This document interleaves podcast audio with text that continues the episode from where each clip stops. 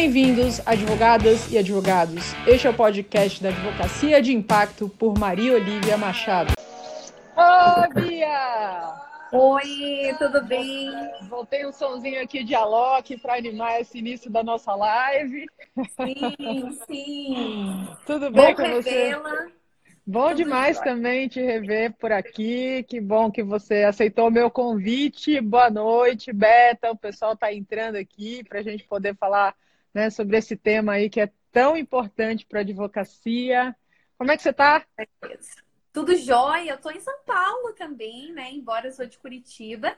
Essa semana fazendo uma imersão num escritório e com bastante novidade para contar. Então, esse começo de ano, né? Às vezes o pessoal fala muito da dificuldade de fechar proposta, é, enfim. E a gente tem que planejar o nosso janeiro quando a gente está lá em novembro, porque se a gente deixou para planejar janeiro só em janeiro, a gente enfrenta algumas dificuldades, né? Mas É, sem dúvida, é bom estar com vocês para ter um 2020 aí mais assertivo na precificação dos honorários. Que legal, Bia. Seja muito bem-vinda. A Bia é autora, né, e consultora aí financeira há muitos anos, faz um trabalho fantástico. Eu Já, já, já tive a oportunidade de vê-la palestrar em alguns eventos. Ela arrebenta nesse tema aí de precificação da advocacia. Clientes meus que já vieram, né, pedir esse, esse, esse mergulho mais forte nesse tema, eu indiquei para ela e depois o retorno foi de um trabalho assim muito bem feito. Então, é, eu sei que é uma dificuldade muito grande dos advogados e por isso, né, tirar dúvidas aqui. Fiquem à vontade também para para vocês mandarem dúvidas, aquilo que vocês né, querem saber aqui, porque é, o objetivo é esse mesmo, ajudar aí nesse sentido. Então, assim, é, Bia, o que que, assim, eu vejo muitos advogados, né, com essa dificuldade de colocar esse, esse chamado preço, né, é, e conseguir cobrar, assim, o que que para você, assim, é, é o primeiro ponto dessa dificuldade da cobrança? Sim. O que que acontece, né? Não sei se, se vocês já passaram por isso ou não, mas geralmente quando o cliente não fecha a proposta, a gente sempre acha que é por causa do preço. Ah, cobrei muito caro, ah, errei, cliente, né? E nem sempre, às vezes a gente perde o cliente por passar uma insegurança ou um achismo na hora de formar o preço. Então o cliente percebe, né? Às vezes até aquela, aquela insegurança que a gente está sentindo, acaba achando que isso é uma insegurança técnica, quando na verdade em relação ao preço. Então, assim, um, um raciocínio que eu gostaria de começar, né, falando para vocês pensarem junto comigo é o que, que você realmente vende para o seu cliente. Não sei se você já pensou isso, né? Nós somos prestadores de serviço, mas o que, que realmente você vende para o teu cliente? Se eu pudesse falar para você resumir em uma palavra. Então, assim, ah, eu vendo experiência, eu vendo conhecimento, eu vendo solução. Eu sempre começo as minhas palestras com essa pergunta. E se você for pensar, nós vendemos tempo, nós vendemos as nossas horas de trabalho. Então, embora a gente não vá precificar por hora, né, diretamente, é importante a gente começar com esse tipo de raciocínio. Raciocínio. Eu vendo tempo, eu vendo as minhas horas de trabalho e que eu quero falar muito nessa live hoje. Como que eu posso transformar o meu conhecimento em retorno financeiro? Essa é uma frase que eu tenho usado, que eu tenho falado, né, que eu tenho visto e é a grande chave dentro da precificação. Transformar conhecimento em retorno financeiro. E o que eu vejo também, às vezes, é uma dificuldade muito grande também, é porque, como advogado, né? Eu até fiz um, um post aí, e foi a live da semana passada do advogado Bombril, né? Que é aquele que é mil e utilidades, ele atende todo mundo, então ele vai no trabalhista, o consumidor, um um ambientalzinho também para né, ver o verde, a natureza e por aí vai. Então ele vai caminhando e tudo. Então, muitas vezes, ele realmente tem uma dificuldade maior de saber o seu diferencial, né? Porque como ele não sabe as dores daquele cliente, ele sabe de uma maneira superficial, muitas vezes o advogado, ele acaba sendo uma pessoa que o cliente vem demandar ele para falar o problema que está tendo, se ele, se ele pode resolver aquele problema. Ao invés, então, assim, é o advogado que é, na verdade, solucionador de problemas, ao invés de estrategista de soluções né? Então uhum. ele tem essa dificuldade de também ter esse, essa comunicação com o cliente dele para entender as dores, para mostrar esse valor, mostrar esse diferencial, porque o cliente dele pode ser todo mundo. O que, que você pensa sobre isso, Bia? Eu tenho visto, é, eu tô né, há quase oito anos trabalhando nessa área, já estive em 18 estados do Brasil, então já atendi aí muitos, muitos, muitos escritórios de várias áreas de atuação. E o que, que eu vejo, né? Eu vejo o mercado caminhando para uma especialidade. Embora você, quando começa, você está aprendendo, você tem que entender a estação que o teu escritório está também, que você está. Então, advogado iniciante, estou abrindo meu escritório agora vem ali ações de diversas áreas, você está construindo tua experiência, tua reputação, teu know-how.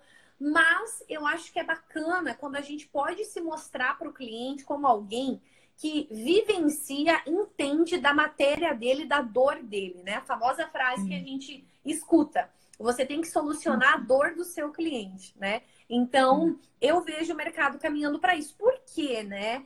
É, dependendo da advocacia que você faz, da área de atuação que você segue, você acaba direcionando o teu escritório, a tua equipe, a tua rotina para aquele tipo de determinada área de atuação, ou perfil de cliente, ou nicho de clientes. Então, eu acredito que na hora da precificação, isso é um fator que agrega valor ao teu preço também. Você mostrar para o cliente que você tem um domínio, né, daquela matéria, daquela dor dele, né? Você é o principal solucionador, você se sente confortável em dizer para o cliente, olha, você está com o advogado certo, você está no escritório certo, sabemos como solucionar o seu problema.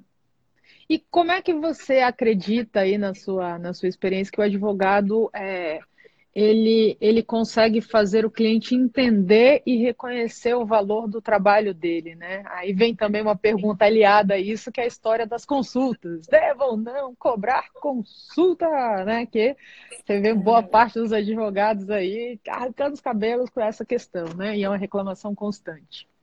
Sim, uma coisa que eu vejo bastante essa semana, eu estou numa, numa imersão, né, que eu estou chamando, num escritório que é especialista em previdenciário e trabalhista. Então, é muito atendimento. Quem né, atua na pessoa física sabe, você fica o dia inteiro trancado, às vezes, numa sala, graças a Deus, porque vem bastante cliente, mas assim, o dia passa ali. E se você não cobrar consulta, é, é desafiador cobrar consulta, né? Mas pensa que é o teu tempo ali. Né? Quanto custa uma hora do seu tempo? Você já fez esse cálculo? Por quanto você deveria vender uma hora do teu trabalho, 30 minutos do teu tempo? Então, nós somos prestadores de serviço. Qual que é o nosso maior desafio? O preço, ele é muito intangível para o nosso cliente. Então, não é um... Ah, usa, vê o que, que você acha, olha aqui, você acha que vale esse valor? Usa por um tempo, aí se você gostar, você pode adquirir. Não, nós somos prestadores de serviço. Então, você precisa definir qual é o seu diferencial. Por que, que o cliente ele vai no seu escritório e não vai no teu colega ou no teu concorrente? Né? Porque é, nós precisamos buscar meios de agregar valor ao nosso preço. O Warren Buffett tem uma frase que eu gosto muito que ele diz, né? Por algum motivo as pessoas se baseiam no preço e não no valor. Mas preço é o que você paga, valor é o que você leva. O cliente não pode ver a gente como um custo, ele tem que ver a gente como um investimento. Então, se a gente começa a fazer esse trabalho desde o primeiro contato com o cliente, eu falo que o preço é consequência ele vai negociar. Você vai passar a proposta, você vai falar o valor.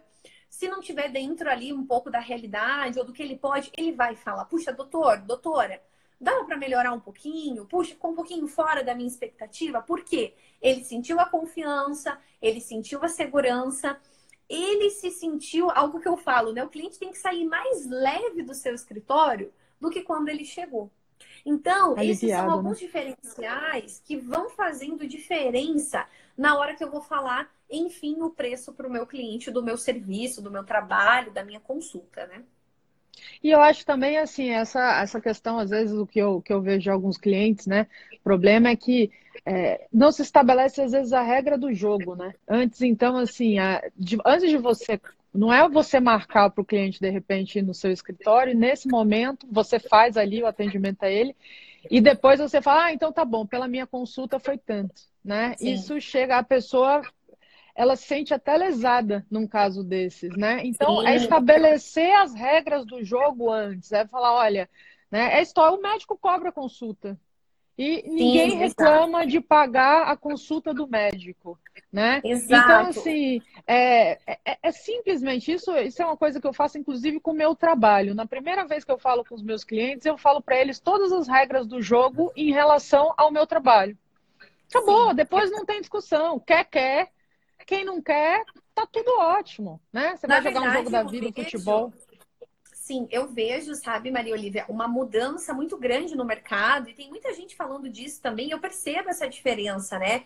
Lá de quando eu comecei, o que, que eu observava nos escritórios, as próprias reformas que nós tivemos ao longo dos anos, mudanças mercadológicas afetam o nosso negócio também, né? Sim. E nós precisamos pagar as contas no final do mês. O escritório ele precisa saber quanto é que eu preciso faturar, qual é meu ponto de equilíbrio, né? Quem trabalha com a pessoa física precisa ter uma projeção dos seus processos, quando que vai sair, valores envolvidos. Será que eu consigo cobrar um mensal do meu cliente? Quanto é que isso está entrando no mensal? X consultas que nós fizermos por mês, X atendimentos, quanto que isso pode representar de honorários para nós? Então, assim, o combinado não sai caro, né? Como você falou. Então, de repente, Sim. a secretária já passar essa informação, você trabalhar com uma agenda. Eu até hoje de manhã queria ter feito um stories, mas não deu tempo. Mas nesse cliente que eu tô essa semana, eu tô chegando antes do expediente, às 8 horas da manhã, para ajudar a definir uma rotina no primeiro horário da manhã, porque isso é muito importante. Sim. Então, às vezes a gente vem falar assim, ah, mas quanto cobrar? Mas tem tantos fatores que interferem, que norteiam essa formação de preço, que vai além de um número que eu vou passar para o cliente. Preço é consequência. Então, se você se mostrou com expertise, com know-how, mostrou segurança perante o cliente, ele saiu mais leve do que quando ele chegou, ele não acha pesado, ele não vai ligar pagar essa consulta, né? Porque ele saiu feliz, né? E a gente precisa se colocar no lugar do nosso cliente. O que, que você sentiria ao entrar no seu escritório, a ser atendido por você mesmo, né? Como que você se sentiria? Então esse é um exercício bacana né? E eu tenho certeza que isso vai afetando a precificação ao longo do tempo. O, eu vi aqui ó, que o Lucas colocou, eu acho que é isso daqui é uma pergunta, né? É, existe um fluxo de caixa barra custo diferenciado também para o escritório contencioso com o consultivo? Eu imagino, não sei se é uma pergunta ou uma informação, mas eu acredito que é uma, uma, uma afirmação, né? Mas eu acredito que é uma pergunta. Não, faz sentido, porque o que, que acontece? Quando você tem só ganhos é, no êxito, né? Você tem um, um tempo onde você trabalha naquele processo, a, os honorários. Duas dicas que eu dou. Quando você é, tem contencioso, você precisa ter uma projeção de receita do teu escritório. Esses tempos atrás, um cliente meu, que é um dos meus clientes mais antigos, eles planilharam quase 10 mil processos. Só que pensa que coisa mais linda. A gente tem a 10 anos. Então a gente oh. sabe lá qual é a expectativa de recebimento do processo, a gente sabe o andar do processo, em que fase que o processo tá. Então, se você trabalha com contencioso, com pessoa física, faça mesmo que você faça no Excel, pega as suas pastas, planilha os seus processos, expectativa de ganho isso vai trazer uma leveza para você, sem dizer que ajuda o processo a ficar ali no teu radar. Agora, o consultivo, ou se você já é mais empresarial, você tem honorários de partido, é aquela receita que entra por mês. É bom, mas a gente tem que cuidar para não ficar refém de um único cliente também, né? Então a ideia é que o fixo ajude a pagar as, a, o fixo daqueles clientes que pagam mensal me ajude a chegar no ponto de equilíbrio e o contencioso seja aqueles ganhos, às vezes, mais variáveis para dar aquela folga no fluxo de caixa, né? É, vovó já dizia, né, que não pode deixar todos os ovinhos na mesma cestinha, porque isso pode dar um hashtag deu ruim né, imenso. Então tem que ter cuidado em relação a isso. Agora, o que eu vejo também é como o advogado muitas vezes não tem esse controle, né? Alguns clientes mesmo eu pergunto, né? Aquilo que você mesmo falou, você sabe qual é o valor da sua hora? Né? Porque se já que para a gente trabalhar a gente precisa de tempo, a gente tem que dedicar o nosso tempo para desenvolver aquilo ali. Se você não sabe esse valor, fica também difícil de você acabar precificando aí, né? E tendo esse valor aí desse do, do teu trabalho, do quanto você vai cobrar para o seu trabalho. E eu vejo muita gente pagando para trabalhar. O que, que você tem, é. né? Como é que é esse, como é que você lida com seus clientes? Como é que você vê isso daí? Quais as Sim. orientações que você dá para gente, Bia? Sim. Sabe o que é interessante, Maria Olivia? É que, é, vamos lá, você é sócio, né? Você é sócio, você compra o tempo da tua equipe. Então, eu preciso controlar produtividade dentro do meu escritório. Então, hoje, eu tô num, eu, eu, a minha especialidade é o departamento financeiro. Ele acaba sendo o final dentro do escritório de um processo longo entrada do cliente, atendimento, recepção, área de execução, produção, até ir para o financeiro. Só que quando eu vou trabalhar o financeiro, eu desenho o fluxo inteiro dentro do escritório. Porque às vezes a gente está com deficiências no departamento financeiro, que envolve a parte da precificação também. Por quê? eu tô com falhas nos processos, nos procedimentos anteriores. Então, vamos lá. Se eu vendo tempo para o meu cliente, Logo, eu preciso controlar internamente esse tempo. Uma ferramenta que eu tenho sugerido muito nos escritórios, e eu desenvolvi até um modelinho Excel para quem não tem sistema, é uma ferramenta de timesheet, que é registro de horas, registro de tempo. Ah, mas o meu cliente não vai pagar por hora. Por que, que eu vou registrar tempo? Porque você vende tempo internamente. Sim. Então você precisa saber aonde que o seu estagiário está gastando tempo, onde é que seu advogado está gastando tempo, qual cliente está demandando mais horas de trabalho do escritório e tem alguns, alguns, algumas correções que a gente faz nesse mapeamento do fluxo do cliente dentro do escritório até os honorários entrarem que a gente vê que está tendo deficiências. E, gente, financeiro é o coração do negócio. Se ele parar de funcionar, as outras áreas vão ser afetadas também. É então, lógico. se você está com problemas hoje no seu financeiro, a gente precisa identificar aonde é que está o gargalo. E às vezes o gargalo tá. Eu tenho uma equipe enorme, com uma produtividade baixa, eu tenho pessoas com tempo ocioso. Ah, ou eu tô com uma equipe muito enxuta e tá todo mundo cheio de trabalho, não consegue nem respirar, logo a qualidade cai, o cliente vai perceber isso. Então, esse fluxo, ele precisa funcionar. Você desenha ele numa folha sulfite. É a primeira coisa que eu faço quando eu percebo que o financeiro está sofrendo. Vamos identificar Aonde é que está o gargalo? E aí, você fala assim, mas o que, que isso aí tem a ver com precificação? Tem tudo a ver com precificação. Por quê? A precificação, o preço, ele é uma consequência de tudo aquilo que você vai oferecer para o cliente. Se você oferecer técnica, qualidade, segurança, rapidez de informação, você ter uma informação muito mais ativa do que passiva, você que liga para o cliente para dar andamento, não o cliente que liga para perguntar o andamento. Então, é uma série de correções nesse fluxo. Interfere diretamente no financeiro e na precificação dos honorários também. Não sei se faz sentido isso que eu estou tentando faz, explicar. Faz, faz, faz total, Bia. E assim, eu acho que essa questão de ter é história, né? De tempo é dinheiro, mais do que é, mais do que nunca tempo hoje em dia é, é assim, o dinheiro, né? Compra essa velocidade, essa qualidade que o cliente quer ter e tal. E assim, eu, eu, costumo, com o meu trabalho, eu costumo ter algumas estatísticas na minha cabeça, e desde 2015 que eu falo, eu pensava assim, o pessoal que trabalha, que diz, né, produtividade, tá oito horas trabalhando, dez horas trabalhando, que aí eu tenho certeza, quando você vai espremer isso daí, eu falei, eu tenho certeza que a média do brasileiro são umas três horas de trabalho por dia, que você, né, espreme mesmo, e aí, no, mais ou menos em março, abril do ano passado, saiu uma matéria falando sobre isso, aí eu falei, check, né, bem, então assim, também é importante você entender essa sua produtividade, porque as pessoas são muito mais ocupadas, né? O ocupado é você não estar fazendo o que você deveria estar fazendo naquele momento do que produtivo. Você está fazendo aquilo que você deveria estar fazendo naquele momento.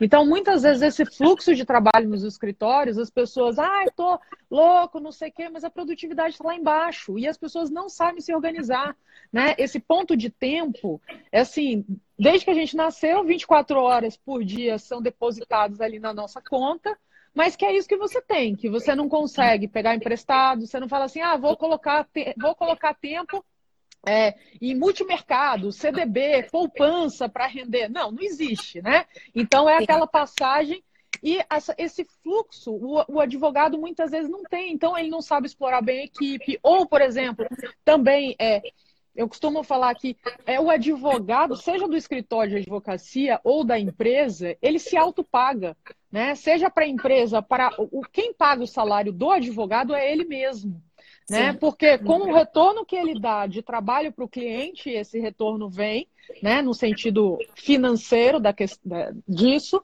Então, ou numa empresa quando é, a empresa deixa de perder um, um, né, um, processo, alguma coisa, e ele consegue reduzir para um acordo e tudo mais. Então, é, contratar pessoas também é uma coisa que é importante fazer, porque eu vejo também muitos advogados que querem fazer tudo também não conseguem ter produtividade, não conseguem gerir essas questões da equipe. Então, eu concordo que é uma série de problemas que, quando você fala de preço, você tem que olhar toda essa linha de motivação de equipe, de liderança, de, dessa, dessa gestão, entendeu? Que vai muito a fundo, por isso que acaba né, conectando assim, até conectando nos nossos trabalhos, né? Tanto. Exato. Não, algo que você falou em relação a pessoas, porque nós somos prestadores de serviço, nós não vendemos produto, vendemos serviço. Logo, tá ligado diretamente a uma atuação ali muito pessoal. Se você tem equipe desmotivada, se você está esgotado de trabalho, o que, que eu vejo muito hoje em relação a essa área, né, que é mais a tua especialidade? A gente tem dois caminhos em relação à equipe, a pessoas, a comprar tempo. Às vezes a gente opta assim, ah, não, eu quero ter pessoas mais barato dentro do meu escritório. Eu vou contratar, às vezes, um advogado júnior, vou contratar estagiário. Você tem que treinar essas pessoas. Hum. Se você não tem tempo, você precisa contratar pessoas com uma capacitação técnica um pouco Maior. melhor. Então, essa parte de tempo versus pessoas talvez é um dos maiores gargalos dentro do escritório hoje. Sem sombra de dúvida. sócio é um desafio. Eu brinco que ser sócio não é fácil, porque você sabe de tudo que está se passando no teu escritório. E você ainda tem que se preocupar se tem dinheiro no caixa ou não para pagar as contas também. Então, por isso que eu estava comentando com você, né? Essa semana eu tenho bem cedo, né? Nesse um, um, cliente novo, né, que eu recebi final do ano passado, maravilhoso, né? É um escritório que tem muitos anos de atuação na área previdenciária. Mas eu falei assim, não, eu vou chegar aqui antes do horário que eu quero ajudar nesse primeiro horário da manhã. Ele é muito importante para a atmosfera do escritório e para a atmosfera interna de cada um também. Porque todo esse fluxo vai pingar lá no financeiro, né? Todo esse fluxo contribui ou não para eu ser assertivo na precificação dos honorários também. Então, às vezes, o sócio está tendo dificuldade de formar preço porque a cabeça está tão cheia de coisa, eu tenho que me preocupar com prazo, eu tenho que me preocupar é, com a peça, eu tenho que me preocupar com o atendimento ao cliente, eu tenho que fazer um fluxo de caixa, eu tenho que saber da recepção, do atendimento. É muita coisa. E como você falou, não dá para comprar tempo. Por que, que eu acho, Maria Olivia, que está tão dificultoso hoje esse fato? Talvez pela tecnologia, as pessoas estão muito distraídas. Então, assim, quanto tempo você passa do teu dia sem olhar uma vez no celular, pelo menos? Aí é, é o FOMO, né? Que é o Fear é of Missing Out. É o WhatsApp. WhatsApp esse, só desculpa. Coisas, né, gente? É, não, só te interrompendo, é o FOMO, né? Que agora nos Estados Unidos já é caracterizado realmente como uma doença, né? Que é o fear of missing out. Então é o medo de ficar de fora, né? Então eu vejo isso muito no celular, vejo muito isso no e-mail, que as pessoas têm que ficar ali ligadas e nas redes sociais, porque senão parece que desatualizou, né? Totalmente e tal. E isso é uma loucura, é uma piração, porque as pessoas estão ficando cada vez mais loucas com isso, né? Sim, é, algo que eu tenho falado é: se passa mês, passa anos e você percebe que você está trabalhando cada vez mais, que a sua rotina está cada vez mais pesada e que você está ganhando menos, algum problema tem. Então, assim, alguma coisa está acontecendo. Alguma coisa está desajustada. Eu não sei você, Maria Olivia, mas eu tenho encontrado pessoas num esgotamento emocional muito grande. Nós temos que cuidar com isso.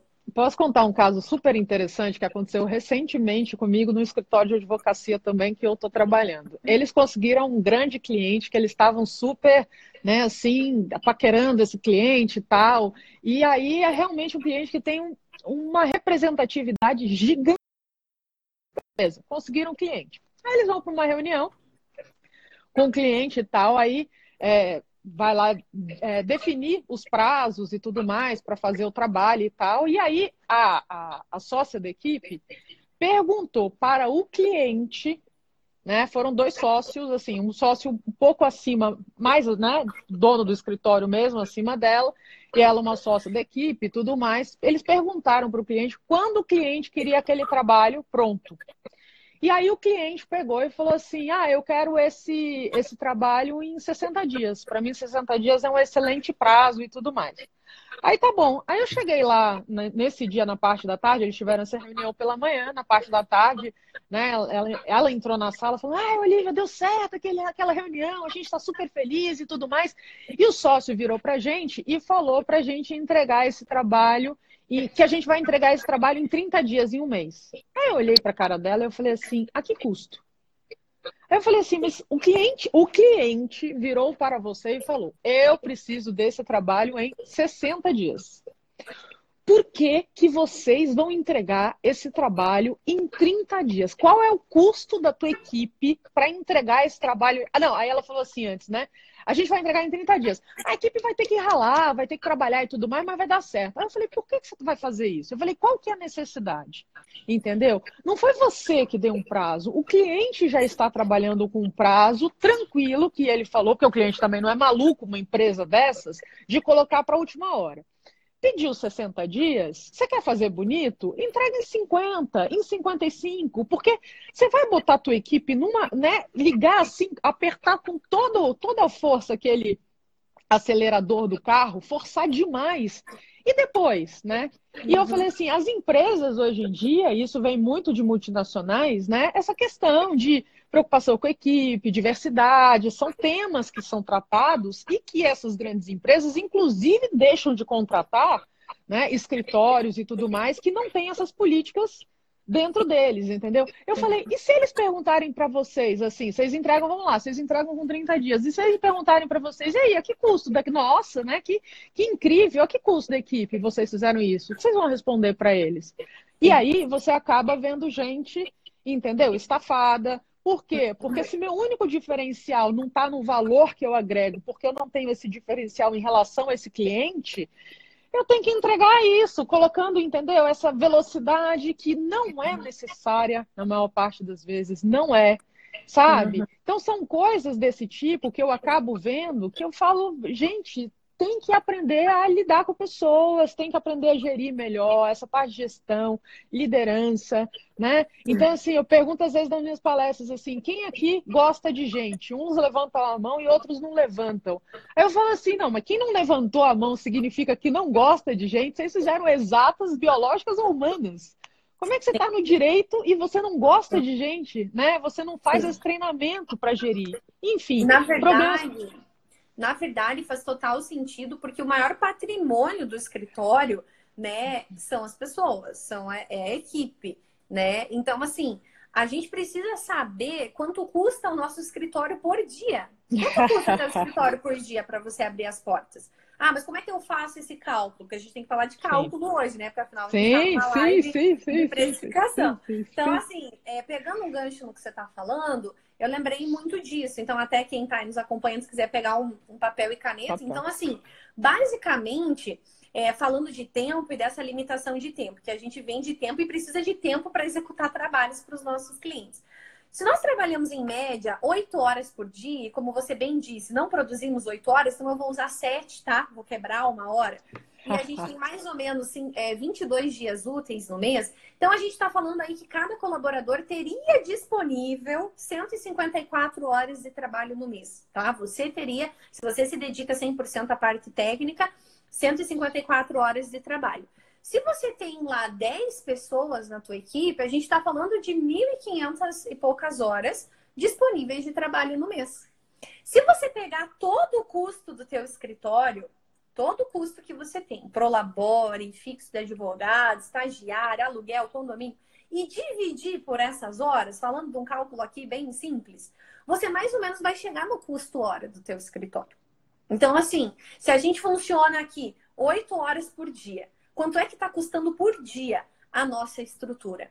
Quantos clientes nós temos que fechar por dia para pelo menos pagar a estrutura, para pelo menos pagar é, o que nos custou hoje abrir o nosso escritório e disponibilizar o nosso tempo. Então, gente, quando a gente começa a olhar finanças como um coração dentro do escritório e ele está conectado a todas as áreas, eu sempre falo assim: se você tem bastante dinheiro, use esse dinheiro no lugar certo. Usa nas pessoas certas, usa buscando conhecimento certo. Se você está precisando de dinheiro, verifica onde é que estão tá os gargalos e por que, que você não está tendo o retorno financeiro que você esperava através do seu conhecimento. Então, na verdade, para um escritório ter sucesso hoje, sustentabilidade financeira, ele tem que atuar fortemente nessas duas partes junto ao cliente, porque o cliente é, é cliente, mas junto à equipe interna também.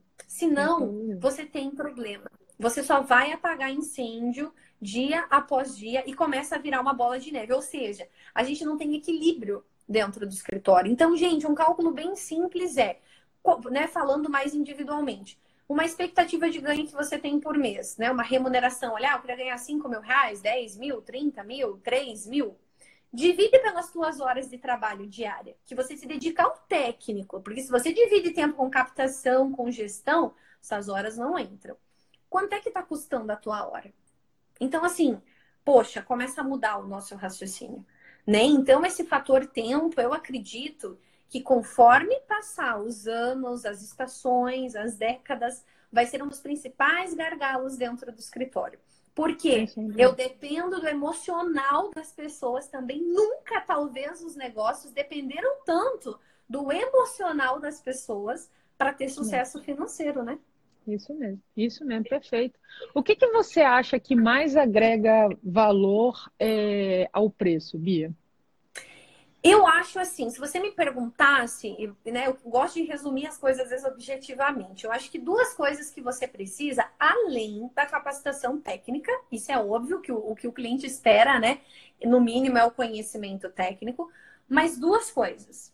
A primeira, relacionamento. Então, como nós somos prestadores de serviço, a gente tem que ter relacionamento. Então, você precisa se comunicar, você precisa ter empatia.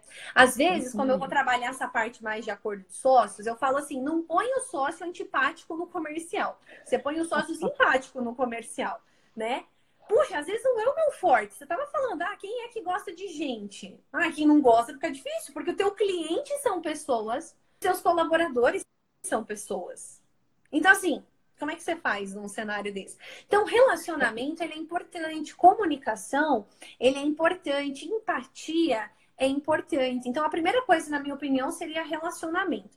A segunda coisa é diferencial, que a gente vinha falando disso. Então, assim, qual que é o seu diferencial? Qual é a sua maior habilidade?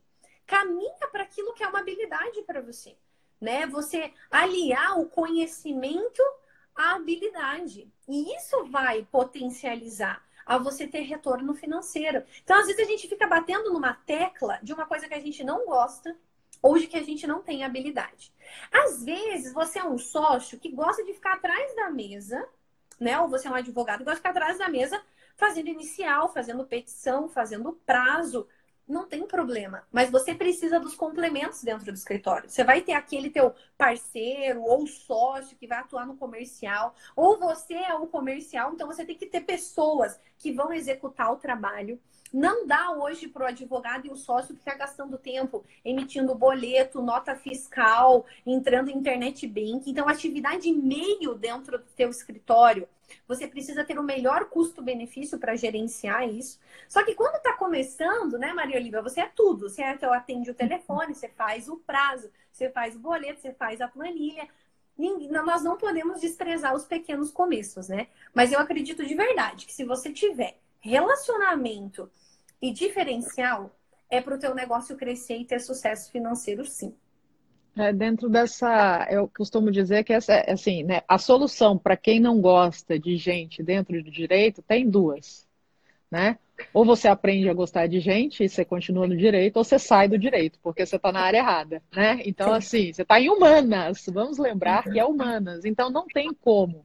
E, e essa questão do, do, do, sócio, né, assim, é, é, é, assim, é aquela história, o advogado, à medida que ele vai crescendo na carreira, é, e, e, se tornando um advogado mais maduro, um advogado mais é, bem capacitado e tudo mais, ele tem que ir largando o operacional. Porque se ele ficar muito no operacional, primeiro porque assim, uma petição inicial, se ele está fazendo uma petição inicial, né, uma, um trabalho simples, um, uma coisa que uma, um advogado mais, mais júnior né, poderia estar tá fazendo, ele está jogando dinheiro fora do escritório.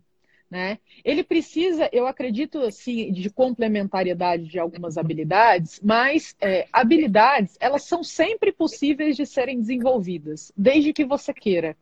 Né? Então, assim, cada vez mais o advogado que é empreendedor, o advogado que é vendedor, o advogado que sabe conquistar novos clientes, em pensar estratégias de negócio, gerir equipes, são competências fundamentais para a advocacia. E é esse advogado que ele vai perdurar no mercado.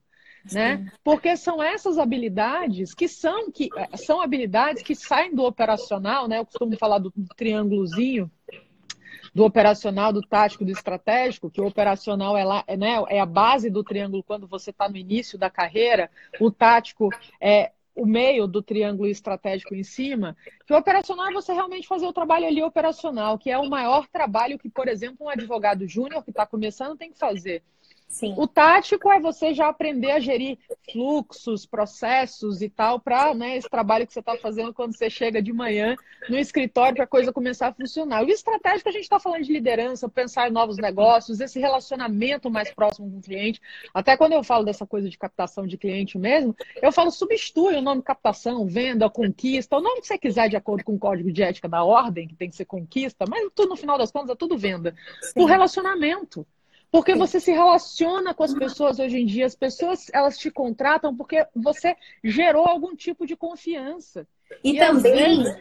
sim, desculpe te cortar, mas Não, é só falar, complementando, é conexão. Você gerou conexão, conexão também. Sem sombra de dúvida. E aí, nesse aspecto, às vezes, eu trabalho em escritório de advocacia que tem gente que, assim, tá anos com o cliente, mas nunca viu a cara do cliente. Nem que seja, sabe, por Skype. Pelo amor de Deus, bota o Skype, né? Pra você ver aqui, ó. Nunca Sim. viu, né? Não gera relacionamento. E os departamentos jurídicos, por exemplo, quem atende pessoa jurídica, os departamentos jurídicos estão ficando assim, ó, né? Com os advogados, com o escritório de advocacia. Então, realmente, assim, essa questão de relacionamento, esse diferencial, eu, assim, eu concordo em gênero, número e grau, assim, com você, Bia. Perfeito. E, assim, eu queria saber nessa questão de cobranças de espécies de honorário, que eu acho que é outra dúvida que o pessoal tem, né? Que recomendações? Em que sentido? Não entendi. As espécies de cobranças de honorários de acordo com os escritórios, né? Como é que você recomenda o melhor tipo de cobrança? Porque, por exemplo, eu peguei uma vez um escritório é, focado em startups. Eles faziam planos para as startups. Uhum. Eles cobravam dessas maneiras, entendeu? E os advogados, muitas vezes, eles têm essa dificuldade. Como cobrar o honorário do cliente, né? Então, você tem essa recomendação, tipos de honorário, espécies de honorários nesse sentido? Sim. É, isso que você falou é interessante. Eu tenho visto isso bastante também, que é você é, estruturar um modelo de precificação dentro do negócio do cliente. Então, assim, é, ah, é um cliente que atua com startup, então a gente pode cobrar por projetos específicos. Ah, eu vou cobrar um, um retorno em cima de um determinado projeto que eu ajudei a impulsionar, que eu ajudei a regularizar. Um, a gente tem as cobranças tradicionais, né? As Sim. próprias tabelas, elas trazem para nós referências mínimas também, né? De honorários a serem praticados. Mas, ah, o famoso é interessante porque eu, eu atendo muito escritório que atua na pessoa física, às vezes é só pessoa física, e muito empresarial também.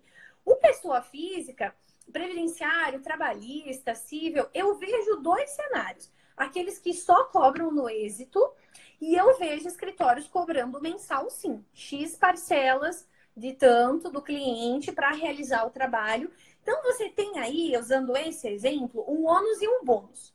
No cenário que você cobra só no êxito, você trabalha, trabalha para receber lá na frente e entra tudo de uma vez.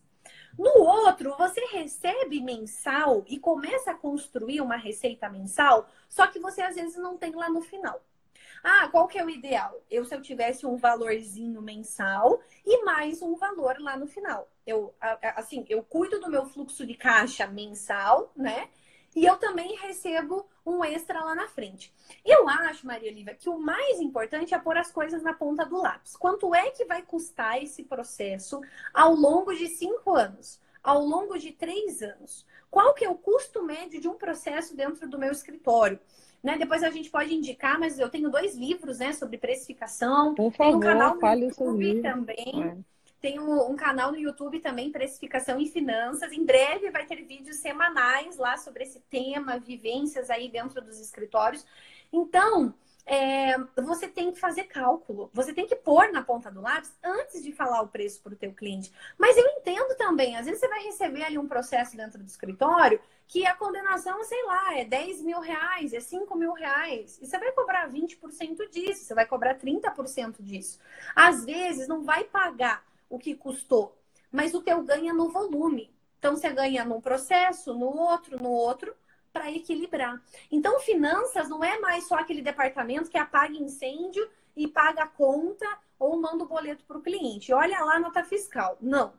Financeiro, ele está nesse estratégico, que nem você estava muito bem explicando. Acho que é bacana você identificar em que fase que teu escritório está, né? Dessa, dessa pirâmide, né? Porque ele vai passar por todos esses estágios. Você vai ter pessoas em todos os estágios.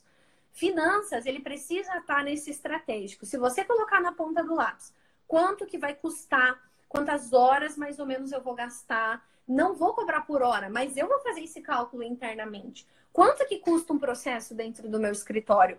Você começa a construir informação. E isso te ajuda a ser mais assertivo na precificação dos honorários também. O advogado é de humanas, mas tem que ser de exatas também, né? Tá perguntando aqui, ó, o G, G Fuser. É, como sabemos esse custo por ano? E com uma carinha aqui de desespero. Sim. Ó, vamos fazer mais um cálculo então. Depois, gente, procura lá, precificação e finanças na advocacia, o canal no YouTube, eu falo como cobrar por processo, como cobrar o valor da consulta, aí tem uma base de cálculo ali bem específica. Mas, quanto custa um processo dentro do meu escritório? Eu posso fazer um cálculo genérico também, pegando todo o meu custo mensal, tá? Pessoas, aluguel, condomínio, material escritório, cafezinho. Eu falo que todo custo dentro do escritório tem o objetivo de trazer uma receita, tá? E você pode dividir todo esse custo pela quantidade de processos que o teu escritório movimenta por mês. Porque você não despende tempo para processo parado. Então, você não vai dividir todo o custo por X mil processos, às vezes, lá ativos que você tem.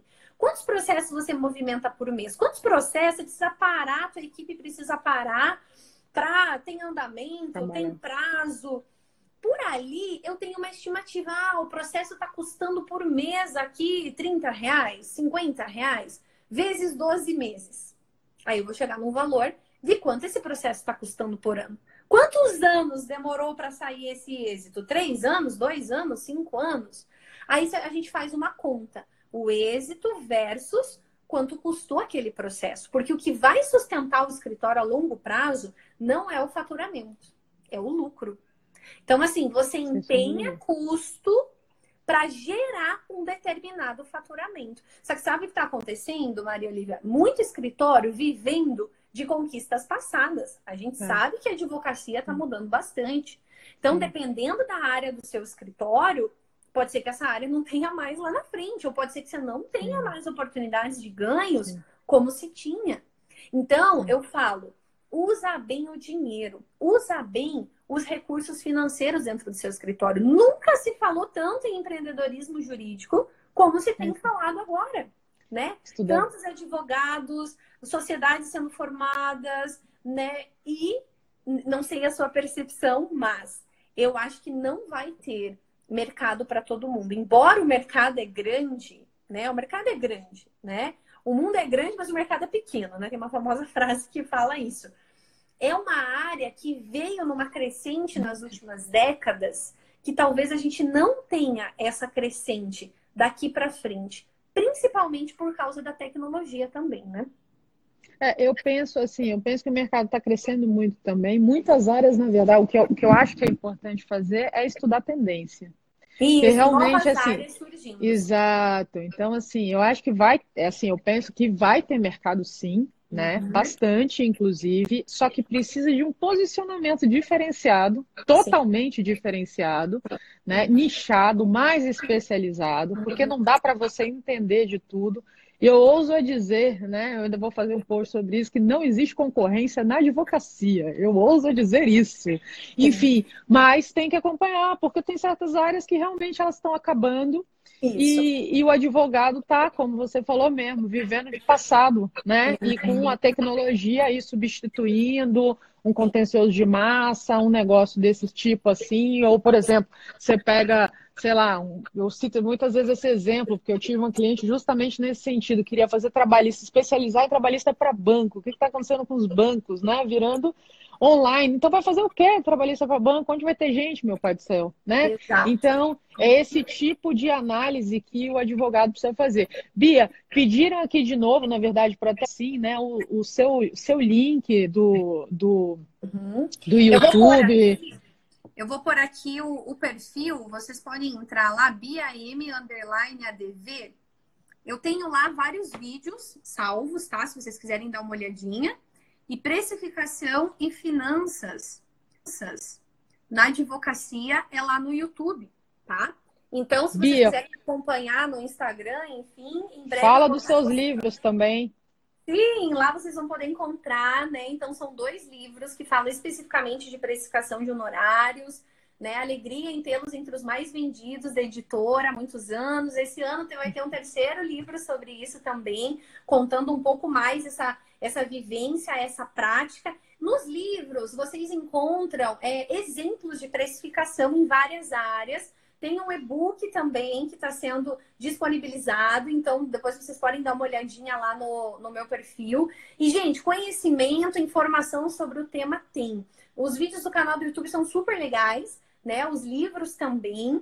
E temos que buscar conhecimento em relação a essa área. Como Muito. você falou, estudar as tendências do mercado, porque muitas áreas que hoje existem não vão mais existir. Sim. Vão existir novas áreas, né? E nós precisamos é, buscar realmente atualização em relação a isso, né? E não perder o cliente por causa do preço. Né? A gente pode perder não. o cliente por outro motivo, mas é. em relação ao preço, não.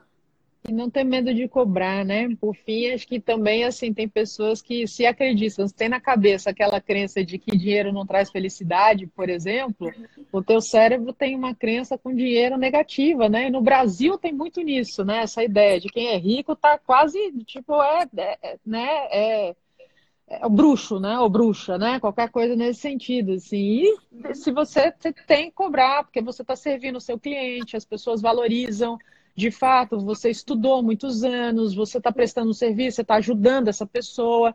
Então, tem que quebrar também essas dificuldades de cobrar, seja de autoestima, seja uma síndrome do impostor que a pessoa não acredita no, próximo, no, no seu próprio trabalho, apesar do que os outros Isso. dizem a respeito disso. então, também para também e às vezes é cultural, né? Como o brasileiro lida com as finanças, né?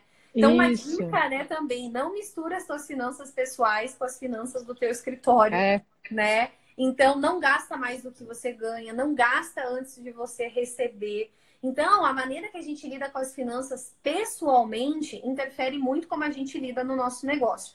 E a gente realmente precisa construir uma mentalidade de sim, eu adquirir riqueza através do meu esforço, através do meu trabalho, né? é, por meios lícitos e sim é possível nós prosperarmos né, no mercado brasileiro, prosperarmos na advocacia, é, oferecendo algo de qualidade com diferencial para o nosso cliente, né? Sem dúvida.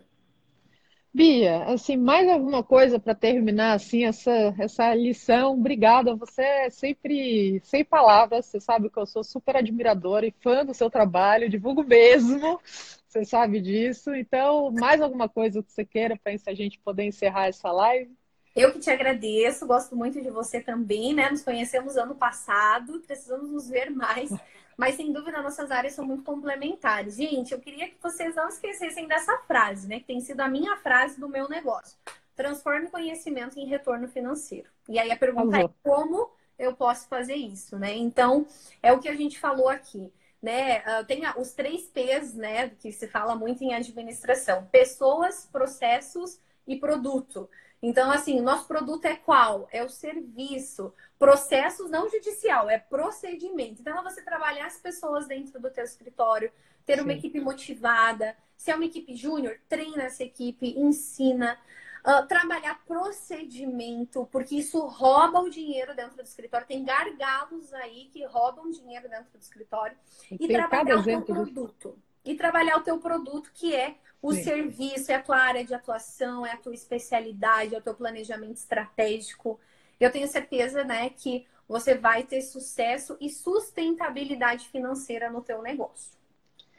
E obrigada, mesmo. E, gente, assim, eu estou fazendo lives aqui, o objetivo realmente é ajudar vocês, trazer temas que sejam interessantes. Então, assim, ó, me manda, tem vergonha de deixar é, alguma, alguma coisa escrita na, em ao post e tudo mais?